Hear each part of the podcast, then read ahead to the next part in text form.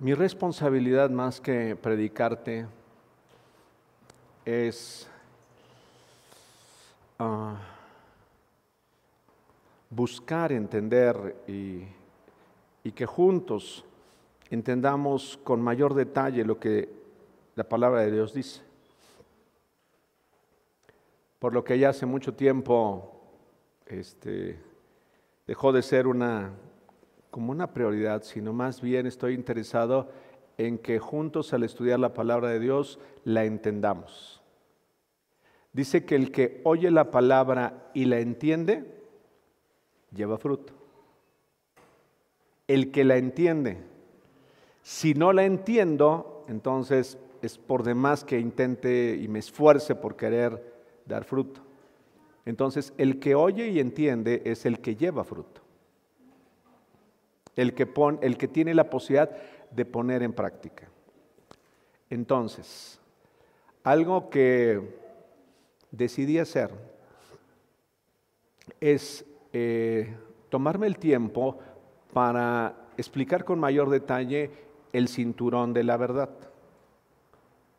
O sea, me voy a regresar un poco porque quiero enfatizar algunos aspectos y deseo que quede perfectamente claro cuando Pablo estaba hablando en Efesios sobre el cinturón de la verdad. ¿Ok? Va a ser una enseñanza breve, no pretendo que sea una enseñanza larga, no tiene ningún caso que la enseñanza sea larga, si por ser larga pudiéramos comprender más, pero en ocasiones, cuando ya es demasiado larga, vamos perdiendo lo primero que adquirimos. Eso dicen los que estudian, que cuando, que nada más tenemos un corto tiempo para, para captar, para aprender. Entonces quiero aprovecharlo muy bien. La verdad en tiempos difíciles, así le quise llamar esta conferencia, que es parte de la serie de lo que he estado hablando. La verdad en tiempos difíciles. ¿Cuál era la función de, y voy a, voy a repetir un poco cuál y, y, puntualizar, cuál era la función del cinturón para el soldado? Lo que entendía Pablo y lo que nos busca, o sea, lo que él está explicándonos y después de estudiar a la conclusión a la que llegamos. Eh, era un elemento de suma importancia y llama la atención que sea de los primeros elementos que él menciona, ya les dije la vez pasada que le permitía sujetar la túnica de tal manera que no se tropezaran con lo mismo que él llevaba. Sí, eso fue una de las primeras cosas que decía, sujetaba por completo la túnica de tal manera que no se enredara. ¿Sí? Y esto a veces me hace pensar cuántas veces no nos enredamos con las cosas que nosotros mismos tenemos en la vida. ¿Cuántas veces no nos enredamos con los mismos conceptos que tenemos en la vida? Y ahorita lo, lo vas a entender un poco más. ¿Les ha sucedido que a veces nos enredamos con lo que nosotros mismos hacemos y creemos? Si les ha sucedido, tomas una decisión y lejos de componerla, la descompones. O la, o, la complico más. No, no, no, pero no quise decir eso y argumentas algo y, es peor. ¿Sí nos ha sucedido a veces? O tratamos de justificar algo que hicimos. Es más, ni nos han preguntado y nos tratamos de justificar. Nos enredamos y nos equivocamos. Pero el, cinturón le permitía al guerrero sujetar, sujetar lo que llevaba consigo para no equivocarse, para no tropezarse más bien. Eh, le permitía moverse con mayor libertad y seguridad. Sabes, yendo un poco a la aplicación, caminar en la verdad nos va a permitir eh, movernos con mayor libertad y seguridad. Tú necesitas moverte con libertad o no en esta vida. Tú necesitas moverte con libertad en tus relaciones. Yo necesito moverme con libertad. Necesito moverme con libertad en relación a Dios y no estar pensando que Él me va a castigar en todo momento, sino debo tener claro realmente, debo moverme con libertad en la vida. No sé si les ha pasado que en ocasiones no sabemos si estamos haciendo lo correcto. ¿Alguno de ustedes le ha sucedido? Y si digo esto, y si hago aquello, y si y si confronto a la persona y hasta dónde le digo a mis hijos, hasta dónde está permitido que yo les ponga un límite, hasta dónde está permitido que yo hable de esto con las personas a las que debo hablar, les debo hablar con la verdad o no, ¿cuándo? Y a veces no actuamos con libertad o nos sentimos sin la libertad que debiéramos tener y sin la seguridad que debiéramos tener. A veces no tenemos la seguridad para saber decir no.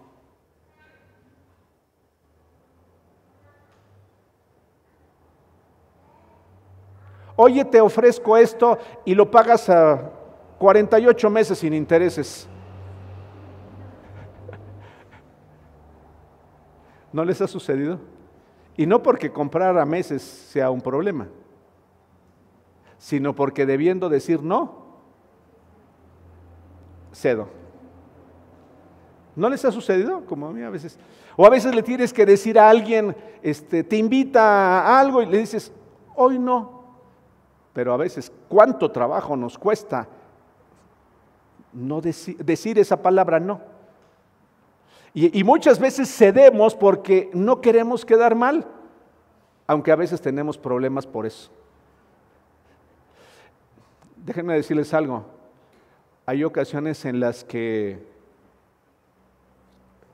bueno, no, mejor no se los digo. no, es que es un poco fuerte lo que les iba a decir. Pero mejor espero que Dios se los vaya mostrando, nos lo vaya mostrando ahí en su palabra le ayuda, nos ayudaba, o, nos ayuda, nos, nos, mantenía al soldado, perdón, mantenía al soldado a, a mantener una posición correcta, en una posición tal, de tal manera que estuviera preparado para la batalla. Tú y yo necesitamos estar en la posición correcta. Si tú no estás en la posición correcta delante de Dios, va a venir el diablo y te va a engañar. Me va a engañar a mí. Jesús ya fue tentado por el diablo y tú y yo vamos a ser tentados. No sé si ya te diste cuenta de eso. Vamos a ser tentados una y otra vez. Y si no estamos en la posición correcta, si no sabemos quiénes somos, vamos a batallar. Vamos a batallar mucho a lo largo de la vida. E, ese, ese cinturón sostenía la espada y otros elementos que él llevaba y más adelante o en otra, en otra conferencia hablaremos sobre la espada del Espíritu, que es la palabra. Es importante observar que eh, Pablo lo está mencionando como algo muy importante y habla del cinturón de la verdad. Ahora, en este momento quiero que entendamos que no está hablando propiamente tanto de los versículos, sino está hablando de la, de la, de la realidad de aquello en lo que creemos. Porque una cosa son los versículos que están aquí, o las escrituras que están aquí, o los principios que están aquí, y otra es lo que ya entendemos, lo que ya se ha convertido en parte de nosotros. No sé si han, han llegado a conocer a alguien que sabe demasiados versículos, pero su vida es completamente contraria a lo que dicen en esos versículos. ¿Si han conocido a alguien así? Conocí el caso de una persona que era excelente espadachín en el conocimiento de los versículos, pero era un contador muy mal hecho, era un contador mentiroso era un contador que decía que iba a presentar las declaraciones y no las presentaba. Era muy buen espadachín. O sea, sabía demasiado, sabía demasiados versículos, pero no estaba caminando en la verdad. ¿Me, ¿Me, explico? No estaba caminando en la verdad. Es más, no creía la verdad. Tan es así que pues no la ponía en práctica. Entonces, cuando habla Pablo aquí de la verdad, está hablando de lo que hacemos, de lo que decimos y de lo que creemos. Nosotros actuamos de acuerdo a lo que creemos. ¿Estás escuchando? De acuerdo a lo que creemos. Ahora, déjenme entrar rápidamente a este aspecto de la verdad. Hay dos conceptos en relación a la verdad. Fíjense bien, en cuanto a lo que nosotros somos, en cuanto a lo que nosotros creemos y en cuanto a lo que nosotros hacemos. Por un lado está nuestra verdad y voy a ir despacio. Por un lado está tu verdad y son aquellos principios morales mediante los cuales tú caminas en la vida. ¿Me explico? O sea, es tu verdad. Cada uno de nosotros tenemos principios, buenos o malos, ¿eh? o sea, tenemos cosas en las que creemos y en las que nos movemos y mediante las cuales decidimos. Principios morales sobre los cuales me conduzco. Me estoy conduciendo en la vida. Y no estamos hablando ahorita de si son buenos o son malos. Debe haber muchos buenos, pero también a lo mejor otros que no lo son tanto. Eso es por un lado, los principios morales que están ahí en mi vida y que en algunos casos, déjenme decirles, si algo es complejo en nuestra vida es cuando se forma algo que se llama sincretismo, o algo que se forma una mezcla, una mezcla rara entre tomo algunos principios de Dios y los aplico, pero sigo moviéndome en los principios morales que yo siempre he creído. Por eso vas a observar que puede haber que haya personas que hablen de Dios y sin embargo sean maldicientes. Por eso es muy probable que pudiéramos ser personas que hablamos de Dios, sin embargo mentimos. Porque se forma una mezcla. Ah, miento cuando las circunstancias lo justifican pero otras veces me conduzco con la verdad. ¿Me explico? Entonces se va formando ahí una relación en nosotros rara. Unas veces creo en Dios que lo puede hacer y digo, Él es todopoderoso y otras no tiene ninguna capacidad. Porque están mezclados nuestros conceptos, nuestra verdad. Entonces tomamos una partecita de la verdad de Dios y tomamos una, una porción importante de lo que nosotros pensamos, creemos, aceptamos como verdad. Entonces, por un lado están los principios, nuestros principios morales, y por otro lado está la verdad de acuerdo a Dios. La cual está expresada en su palabra. La verdad de Dios por favor, no está fuera de este libro. La verdad de Dios no está fuera de este libro. Y, en muchas partes lo señala que puede venir alguien, puede venir un ángel, puede venir alguien a desvirtuar esta verdad y no la debes creer. Yo puedo hacer una interpretación errónea. Pero si no está fundamentada en la verdad, no la puedo creer no la debo creer. Pero ¿qué creen? Hay cientos y miles de cristianos que somos engañados producto de no conocer la verdad. ¿Están escuchando? Cientos, miles y no sé cuántos, no sé si hasta millones de creyentes en Dios que somos engañados producto de que no conocemos la verdad. Eso sucede muy a menudo en la religión. O sea, absorbo lo que las personas me dicen sin filtro, sin constatarlo. ¿Sí queda claro? Entonces tengo por un lado los principios, mis, mis preceptos, mis, mis principios morales y por otro lado está la verdad de Dios. En cuanto al primer concepto, los principios morales, esos se fueron construyendo en nuestra vida. Se fueron formando en nosotros. Eh, algunos corrimos el peligro o fuimos caminando en la vida sin que fuéramos formados. Fuimos captando en la vida y absorbiendo de lo que nos rodeaba. Voy a volver a repetir esto. Algunos de nosotros venimos de una generación que no tuvimos un papá o una mamá que nos dijeran, esto es lo que debes hacer. Sino crecimos cuando nos fue bien, teniendo un hogar en donde teníamos techo, comida, este, ropa, este, una que otra fiestecita, pero no fuimos instruidos no fuimos formados por alguien. Entonces fuimos formados por todo aquello que estaba a nuestro alrededor, por amigos, por algún tío, por alguien, por las circunstancias de la vida, o solos fuimos haciendo una comprensión y fuimos adaptándonos y aceptando nuestros propios principios, estableciendo nuestras propias formas.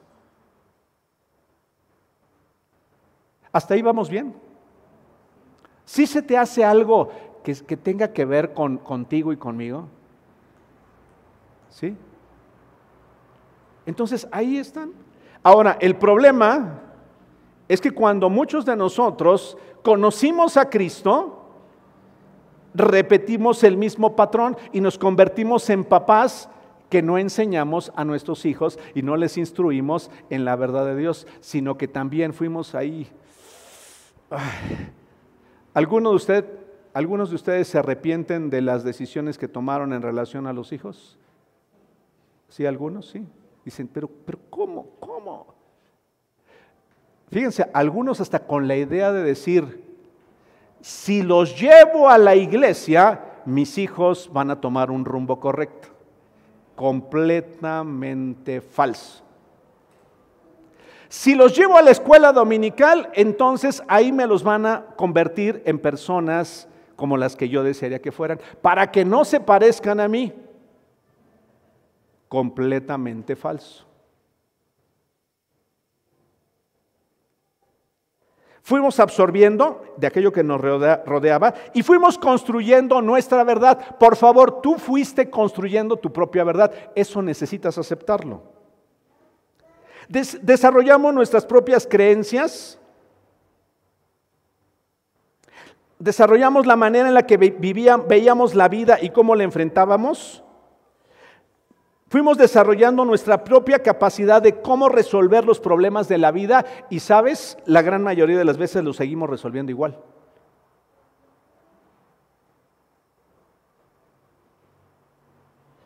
En ocasiones ahí fue, ahí aprendimos muchas de las cosas que hoy son una realidad para nosotros. Pero escuchen bien esto, esto es muy importante. Esa verdad que tú creíste o que en la que tú has creído, en la que se fue desarrollando, tenía un argumento.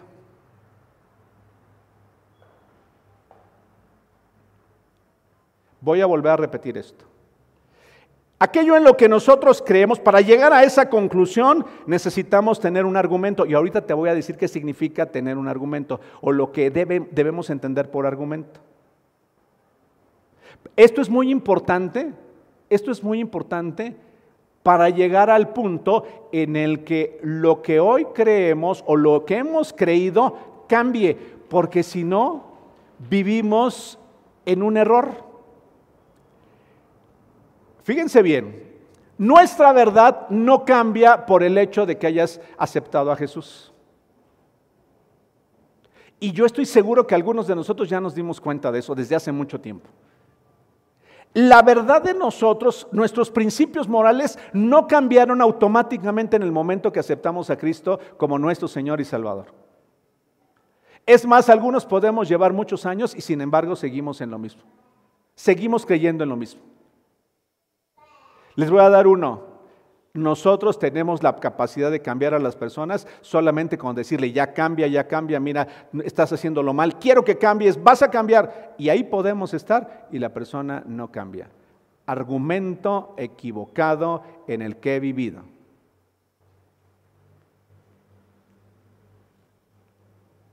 ¿Qué es un argumento? ¿Te has hecho esa pregunta? Fíjate bien la definición de argumento, este está muy interesante. Es el razonamiento que demuestra por qué creo en algo y por qué actúo así.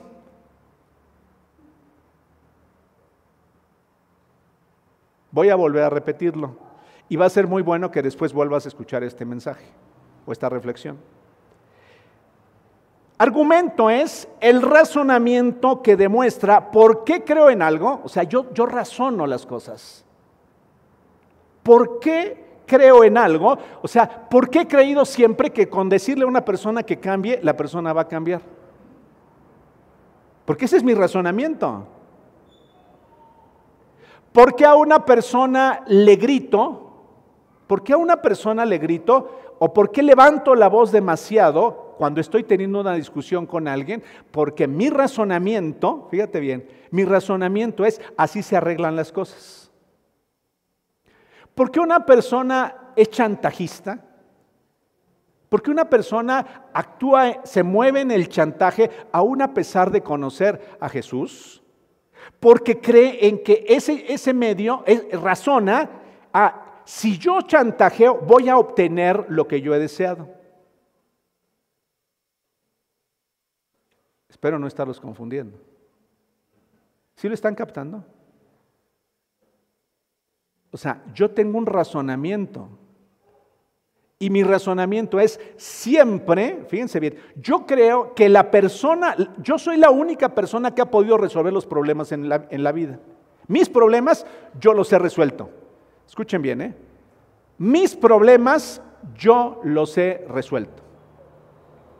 Entonces, a Dios no lo requiere.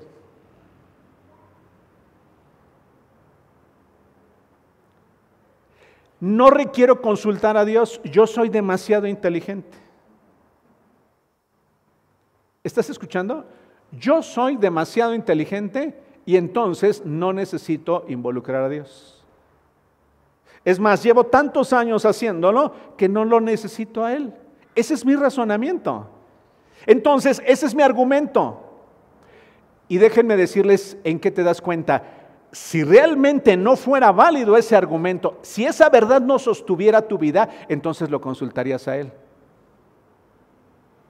No sé si me expliqué. Como no creo que Él tenga la capacidad, por eso ni lo consulto.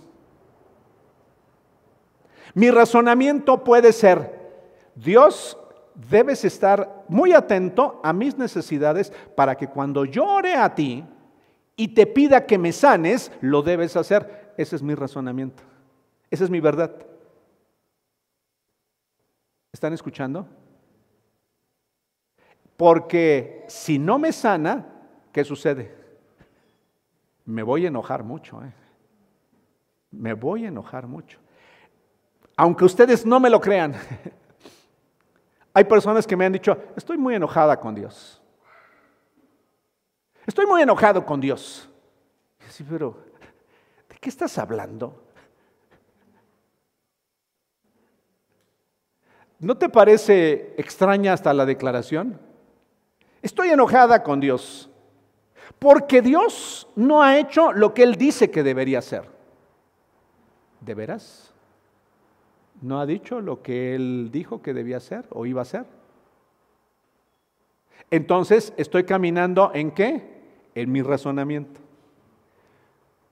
Discúlpenme la expresión, y no es una falta de respeto. Sin embargo, a veces le decimos, Dios, apúrate, que necesito este milagro. Por favor, apúrate, ¿eh? porque yo lo necesito. Y si no lo necesito, eh, voy a buscar a un curandero. ¿eh? Conozco a personas Conozco a personas que caminando en el cristianismo han acudido a un curandero para que les alivie el problema que tienen en ellos. ¿Por qué? ¿Por qué? Por el razonamiento que he tenido. Porque he caminado en mi verdad. Yo voy a obtener lo que quiero sin importar lo que cueste. ¿Estás escuchando?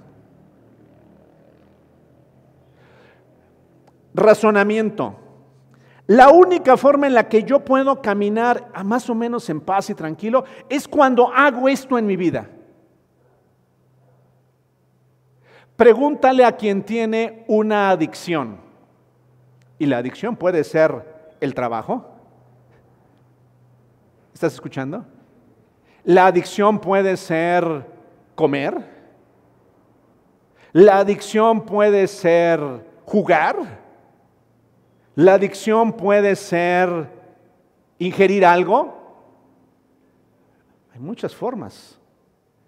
Pero el razonamiento, mi verdad, es que es la única forma. Cuando dice Jesús, mi paz te dejo, mi paz te doy, no como el mundo la da, no se turbe tu corazón, ni tenga miedo. Pero sabes, como, como sigo teniendo un argumento ahí sólido, eso no sirve de nada.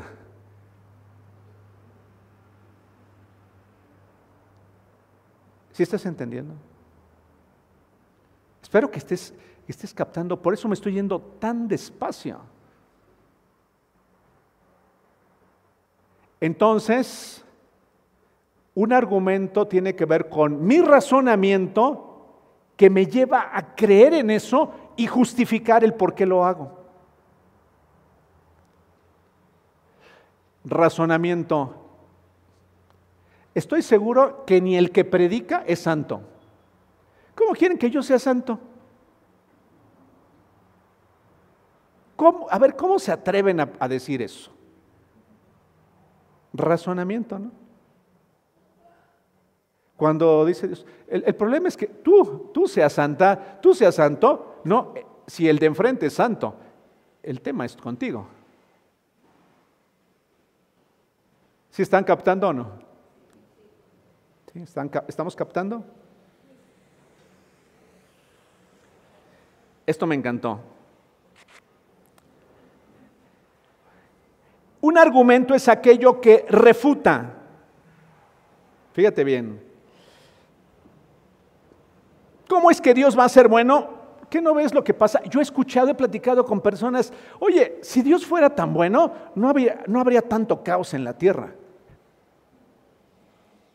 Fíjate, ese es el argumento. Por eso yo no creo en Dios. Por eso creo en el espacio, por eso creo en las piedras, por eso creo en la naturaleza, por eso creo en todo menos en Dios. Dios, si de veras existiera Dios,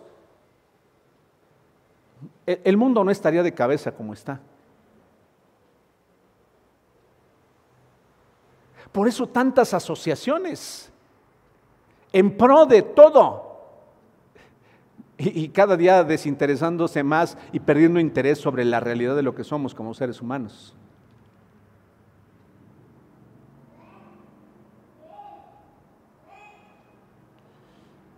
¿Estás captando? Entonces, un argumento es algo que refuta, que dice, no, no, a ver, espérame, no. Este, Eso nos sucede cuando consideramos que, que siempre tenemos algo para eh, justificar lo que hacemos. Por ejemplo, Dios nos habla y dices, no, no, sí, pero, pero hoy todavía no es tiempo. Conozco a personas que sí, un día voy a realmente entregarme por completo a Cristo, pero hoy todavía no es tiempo. Es más, por eso yo he conocido a personas que dicen, pues yo no creo en los cristianos porque todos los cristianos son igual. Falso. Eso es completamente falso. Le he dicho a la persona, es como si yo dijera todos los que no creen en Dios son mentirosos. Falso. ¿Estás entendiendo? O sea, manejamos nuestros argumentos. Manejamos nuestros argumentos. ¿Ya habrás identificado algunos argumentos que tú tengas? ¿Sí? ¿Ya, habrás identificado algún argumento que tú tengas? Porque puedo tener un buen argumento para estar enojada o enojado ¿eh? con la vida. Y un argumento es algo que justifica, fíjate, un argumento justifica algo. Un argumento justifica algo. No siempre miento, pero cuando es necesario y no me queda de otra, pues lo haré.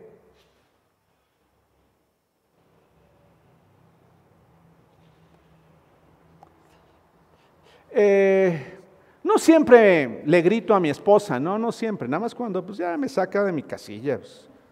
No, no siempre le grito, no, no siempre le grito. No siempre la ignoro, no, no, no siempre la ignoro, nada más cuando ya, ya, ya. Cuando ya me, ya, ya me sacó de mí, ya, ya.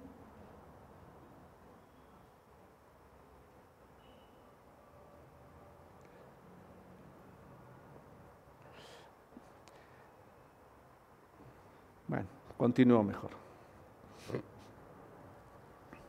Cuando, eh, fíjense ahora, eh, yo les decía, la verdad la sostenemos en esa primera etapa de formación en nosotros, pero les tengo una noticia más. Esa, esa verdad sigue siendo depositada en nosotros. O sea, seguimos siendo, o sea, seguimos siendo instruidos, seguimos siendo formados.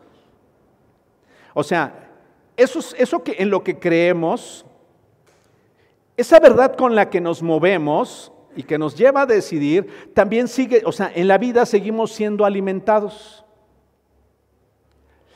Y, esa, y adquirimos nuevos conocimientos, una nueva formación, producto de lo que vemos y de lo que oímos. Voy a volver a repetir esto. De lo que vemos y de lo que oímos. Por eso ves hoy tanto caos, porque las redes sociales se han encargado de distorsionar tanto.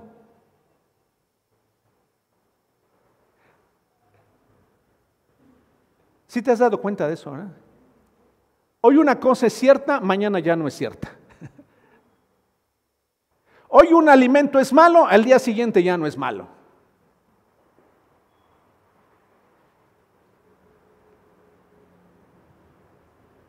Y, ahí estamos.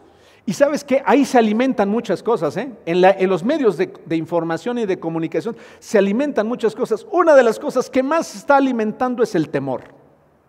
Una de las cosas que más está alimentando es el temor. Ponte a ver las noticias y dices, Dios mío, ¿dónde vamos a ir a parar? Simplemente voltea a ver las noticias de esta semana y dices, ¿a dónde vamos a ir a parar? Y entonces no vivimos en Ciudad Juárez, no vivimos en el Bajío, pero estamos atemorizados por lo que está pasando. Porque eso sigue llevándonos a una verdad. Y la, pregunta es, ¿o nos mantenemos en tiempos difíciles en la verdad de Dios o nos mantenemos fuera de Dios? Por eso necesitamos ponernos el cinturón de la verdad que está en Dios. ¿Estás entendiendo? Y lo sorprendente es que muchos de los cristianos, muchos de los creyentes, muchos de los fieles seguidores de Jesús pasamos horas en las redes sociales. Horas. No un, no un rato, ¿eh? no, no diez minutos, pasamos horas. Y ni voy a mencionar cuáles porque nosotros sabemos cuáles. Horas pasamos ahí que si ya subió, que si ya esto, que si ya aquello, que si ya el otro. O sea, que si le dijeron a Juan y que si Pedro se peleó con quién sabe quién y que si la artista fulana de tal ahora ya hizo esto y si aquel y si esto y si ya viene el nuevo virus y si tantas y tantas cosas. Mis queridos, ahí estamos, ahí estamos sosteniendo nuestra verdad por lo que recibimos, por lo que recibimos y luego no queremos vivir atemorizados y luego no queremos vivir así alertas de tantas cosas. La pregunta es, ¿qué estamos viendo? ¿Qué estamos oyendo? ¿De qué se está alimentando nuestro ser? Los memes son graciosísimos. Hay unos que me causan mucha gracia. Pero dices, no te la puedes pasar. Man, bien, si no la podemos pasar, medita si realmente te sirve de algo estar viendo memes todo el tiempo. Es que es gracioso. Es gracioso ver tantos memes. Y está bien, yo no dudo, debe ser graciosísimo. Y lo es. Pero la pregunta es, ¿para qué? ¿De qué me sirve? ¿Esto qué estoy alimentando? Otra, otra cosa más que quiero citarte. Yo puedo estarme alimentando aún de canales o de espacios para los cristianos en donde se está distorsionando la verdad. Deposita tanto dinero y tu hijo, el que estaba perdido, va a ser salvo. Falso completamente. ¿Y sabes qué es lo peor? Cientos o miles de personas creyendo eso. ¿Estás escuchando? Entonces, ¿qué estoy haciendo? Sigo alimentando, sigo alimentando. No, no, no, ahora, ¿y qué tal si sí verdaderamente? Dios hace un milagro y si yo deposito esa cantidad de dinero, fuera completamente de la verdad. Fuera completamente de la verdad. Por eso mi recomendación ha sido, cuando tú veas ese tipo de, espacios, por favor tienes que filtrarlos a través de lo que Dios dice en su palabra y te puedo asegurar, hay cosas muy valiosas, cosas de enorme provecho para nuestra vida, pero otras que son completamente falsas y no están de acuerdo a la verdad. Te voy a dar una.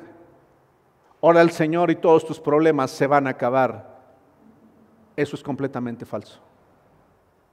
Sí debemos orar al Señor, pero para pedirle sabiduría.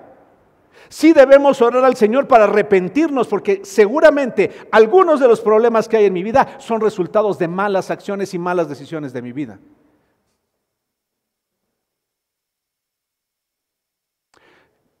A veces yo he escuchado, no, es que en este momento ya declara que todos esos problemas se acaban. Bueno, si yo pongo fin a eso, pero no es solamente por el hecho de declarar. Puedo seguir declarando y volver a declarar y mi vida sigue igual, al revés por completo. ¿Estás entendiendo? ¿Sí, sí estamos entendiendo? ¿Estás captando? ¿Sí están captando o no?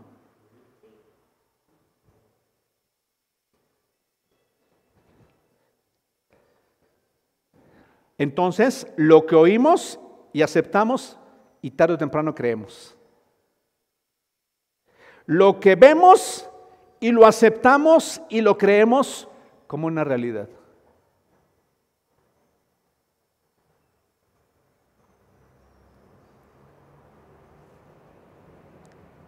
Por eso es tan delicado lo que oímos y lo que vemos.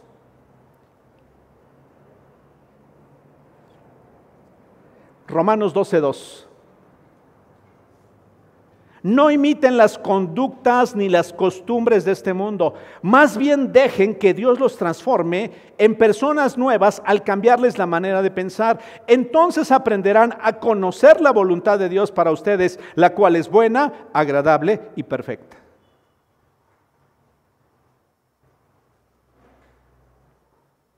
No imiten, decía Pablo, lo que hacen otros no adoptes las formas que otro, que el mundo te ofrece, que nos ofrece. No copies lo que afecta y que es contrario a la verdad de Dios. No lo aceptes.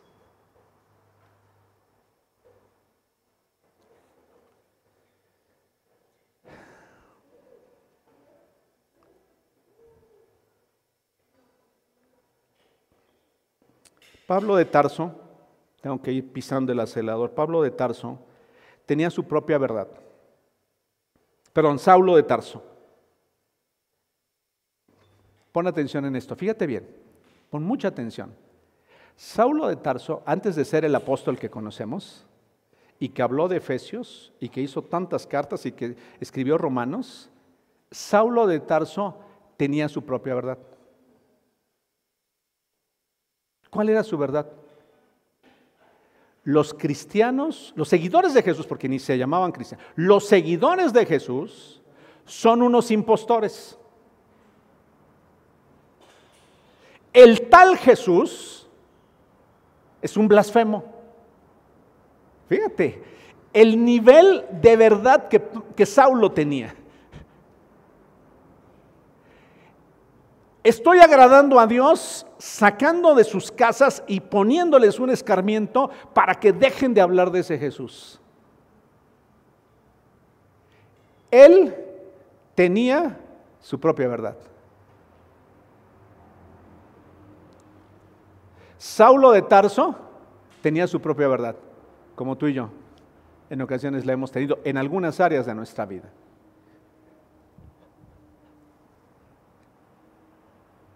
Era un feroz enemigo de Jesús y de sus seguidores.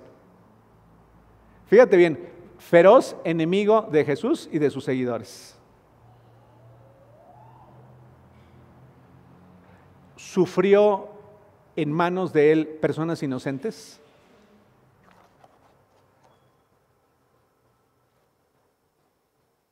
¿Se equivocó, se equivocaría gravemente Pablo?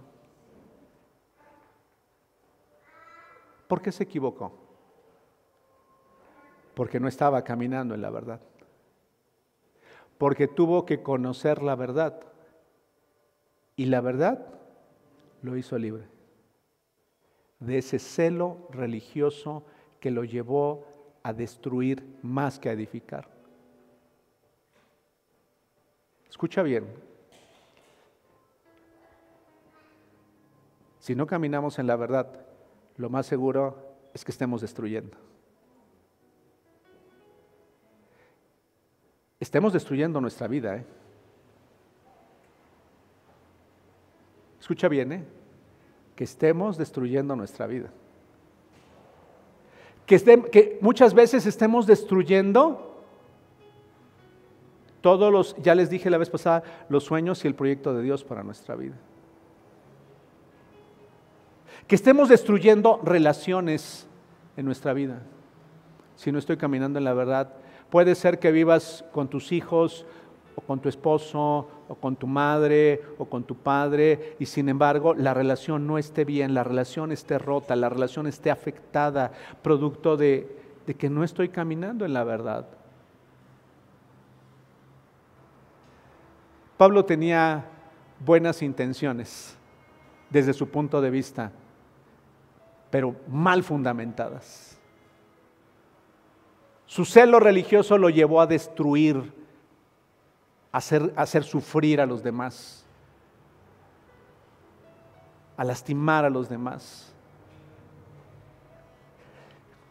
Yo quiero imaginar esto por el Pablo que veo después, que no un día, sino muchos días pasó llorando. Imagínate, lastimé a los que eran inocentes. Yo propicié que los encarcelaran. Yo propicié que los dañaran. Yo creo que por eso cualquier cosa que él podía experimentar era nada.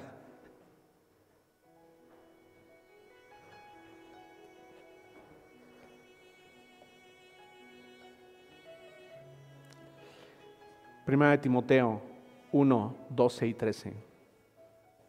Le doy gracias a Cristo Jesús nuestro Señor, quien me ha dado fuerzas para llevar a cabo su obra. Él me consideró, me consideró digno de confianza y me designó para servirlo, a pesar, aquí viene lo interesante, a pesar de que yo antes blasfemaba el nombre de Cristo. En mi insolencia yo perseguía a su pueblo, pero Dios tuvo misericordia de mí porque lo hacía por ignorancia y porque era un incrédulo.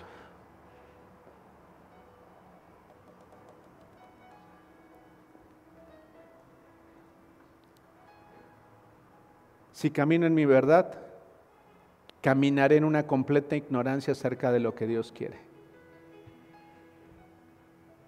Y entonces será lo que yo quiero, lo que yo deseo, lo que a mí me gusta, lo que a mí me hace sentir bien. No importa. El fin que yo tenga va a justificar mis actitudes. Y por eso en ocasiones voy a lastimar a inocentes.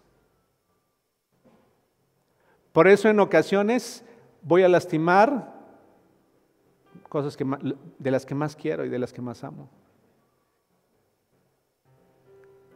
Pregúntale a una mamá cuando se ha equivocado al, proferir palabras hacia sus hijos, cuando ha estado enojada y se da cuenta y reconoce, perdón, te lastimé.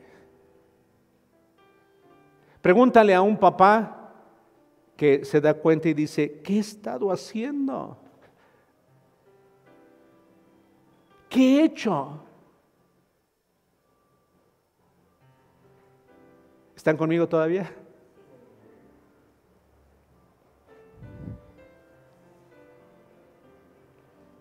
Déjenme traer a memoria algo que, el apóstol Pablo tuvo muy claro. Y eso lo vas a encontrar en 2 de Corintios 10, del verso 3 al verso 5, porque nos estamos acercando a la parte final. Somos humanos, pero no luchamos como lo hacen los humanos. Usamos las armas poderosas de Dios, no las del mundo. ¿Y para qué sirven esas armas? ¿Para qué sirven esas armas? ¿Para dañar a otros?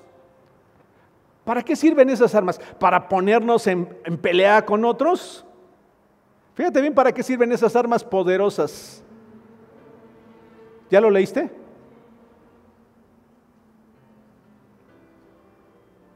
Para derribar las fortalezas del razonamiento humano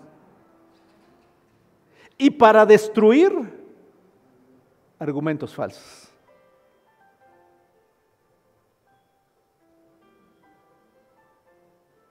Me encanta la escritura, o sea, no necesita más explicación, ahí está. Las armas poderosas que tenemos en Dios son para derribar el razonamiento que hemos tenido cuando nos hemos movido en nuestro razonamiento humano y hemos establecido ahí nuestra verdad y para derribar los argumentos falsos que se han levantado en contra del conocimiento de Dios. ¿Sabes cuál es el problema? En la realidad, muchas veces no hacemos nada. Ah, este mensaje fue bueno, pero en realidad no hemos derribado ningún argumento. Seguimos, seguimos sosteniendo los mismos argumentos. No he derribado los argumentos.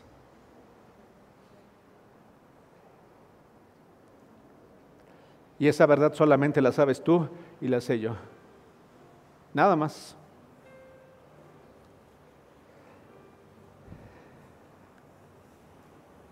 ¿Cómo lo hacemos? ¿Cómo es que encuentro algunos principios en la escritura? ¿Cómo es que empiezas a derribar un argumento? ¿Cómo? ¿Por dónde empiezas? Porque ya me dijiste que necesito derribar. Ya lo vi en la palabra. Pablo dice, derriba esos argumentos. Y ese razonamiento. Te voy a dar el primero. Necesitamos arrepentirnos.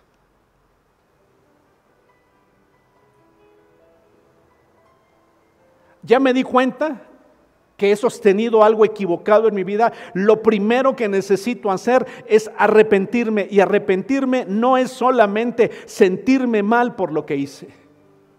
Porque cientos de veces seguramente me he sentido mal, pero eso no ha cambiado. Puedo llorar mucho, sin embargo eso no cambia. Puedo llorar porque no he hecho lo que debía hacer con mis hijos o con mis hijas, y sin embargo eso no cambia. Puedo llorar por mi condición personal, por, por muchas cosas puedo llorar y lamentarme, sin embargo eso no cambia. Las cosas cambian cuando empiezo a derribar esos argumentos y el primer paso es arrepentirme y el arrepentimiento tiene que ver con un cambio en la forma de pensar.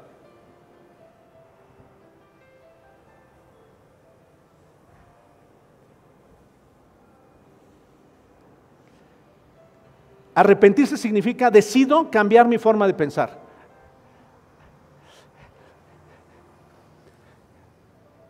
Pasaba, nada más pasaba como tres horas en las redes sociales. Arrepentirse significa, es más, me voy a poner en abstinencia de las redes sociales. ¿Y si me muero y si me da algo?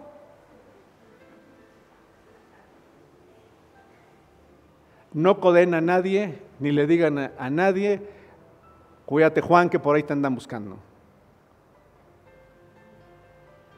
No le di, o sea, no, no, este es un tema personal. Y sabes, alguno nos haría bien abstenernos de algunas cosas. De verdad nos haría mucho bien. Entonces, mientras no cambia, alguno nos haría bien decir, no voy a ver noticias ya eh, por un tiempo. Señor, ayuda a, Rusia, ayuda a Ucrania, ayuda a China, ayúdalos a todos, Señor. Pero ya no voy a estar oyendo eso, que nada más me enferma. ¿Estás escuchando? Arrepentirme significa, ah, cuando vaya en la calle y algo me moleste, ya no voy a empezar con mis rollos, ni, ay, pero esta gente hoy me dan ganas de patearla. No, no, no. Mejor la voy a bendecir. Si no puedo decir algo bueno, mejor ni lo digo. Pero si tengo que decir algo, empiezo a bendecir a las personas con las que estoy topándome, porque por alguna razón esa persona todavía no tiene la conciencia suficiente, por alguna razón esa persona tira basura donde no debía depositarla, pero no me enojo. ¿Están escuchando? ¿Sí estás captando? Cambia tu forma de pensar para que cambie tu manera de actuar.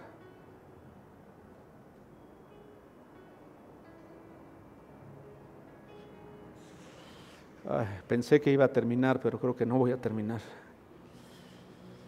Y creo que hasta ahí me voy a quedar en ese punto. Termino con este, esta, esta cita. Salmo 1, para que nos llevemos una tarea. Salmo 1, del 1 al 3 en la nueva Biblia viva. Dichosos aquellos que siguen el consejo, que no siguen más bien, dichosos aquellos que no siguen el consejo de los malvados, ni se detienen en la senda de los pecadores, ni cultivan la amistad de los blasfemos, sino que se deleitan en la ley del Señor, meditan de día y de noche son como árboles junto a las riberas de un río que no dejan de dar delicioso fruto cada estación. Sus hojas nunca se marchitan y todo lo que hacen prosperará.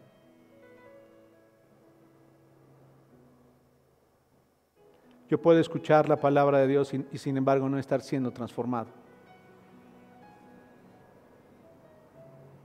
y puedo seguir viviendo de acuerdo a mi verdad. Por eso en ocasiones parece que no vale la pena escuchar. Por eso hay veces que nuestros hijos se preguntan, ¿vale la pena escuchar eso? Por eso a veces nuestros hijos se cuestionan, ¿de verdad valdrá la pena creer de la forma en la que ellos dicen creer?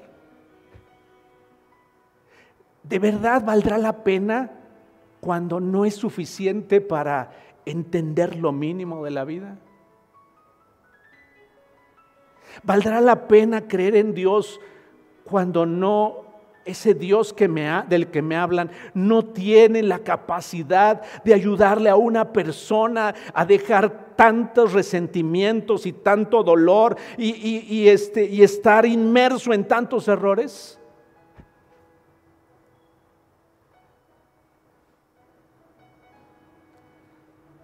para invertir tiempo, necesitamos ser intencionales y ser muy enfocados.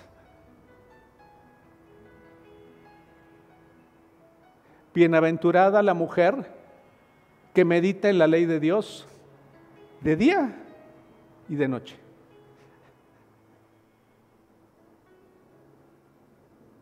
Yo no te voy a decir cuánto, pero bienaventurada la mujer que lo hace. Y eso abarca todo el rango de edades. No nada más lo necesitan las abuelitas, lo necesitan todas las mujeres. Medita en la ley de Dios, es su delicia de día y de noche. Dice que esa mujer, Su vida será como, como una planta que crece cerca del agua, que, lleva mucho fruto, un fruto apacible, un fruto de bendición. Bienaventurado el hombre que se esfuerza. Como hombres tenemos muchas cosas, igual que las mujeres, pero como hombres estamos metidos en el trabajo, en ser en proveer, en, hacer, en crecer, en desarrollarnos, en, en salir adelante. Pero pasamos muy poco tiempo en lo que realmente vale la pena. Muy poco tiempo en lo que realmente vale la pena. Porque se requiere renunciar. Y sabes, eso significa empezar a darle golpes y, ir con la fuerza de Dios a derribar esos argumentos. Si no, seguiremos pensando igual y por ende actuando igual.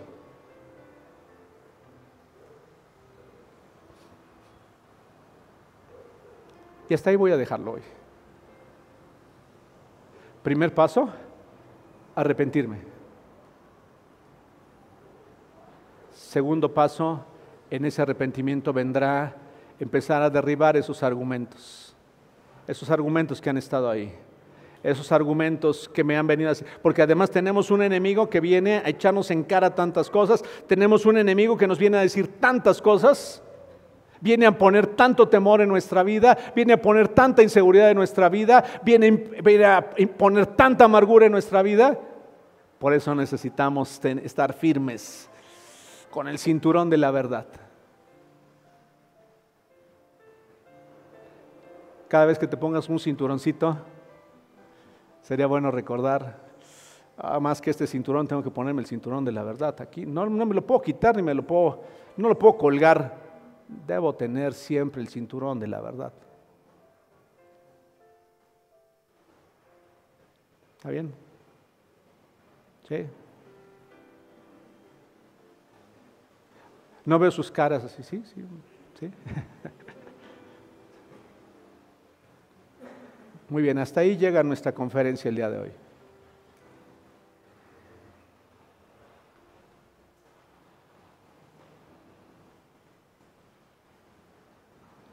Te animo para que tomes acciones, tomes acciones y hagas un mapa, hagas un mapa y nos hace muy bien hacer esquemas. Y ahí pongas, ¿verdad, Laurita? Ahí pongas este, este argumento, lo he estado sosteniendo por toda mi vida. A ver, voy a empezar a derribar ese argumento. El argumento que yo tenía no, no era, era mi razonamiento, no era la verdad de Dios. Y si no sabes, por favor, pregunta. Pregúntale a quien más confianza le tengas y que te pueda guiar hacia la verdad de Dios. Padre, te damos gracias esta mañana por tu palabra, por la verdad de lo que tú eres para nosotros. Te bendecimos y te glorificamos.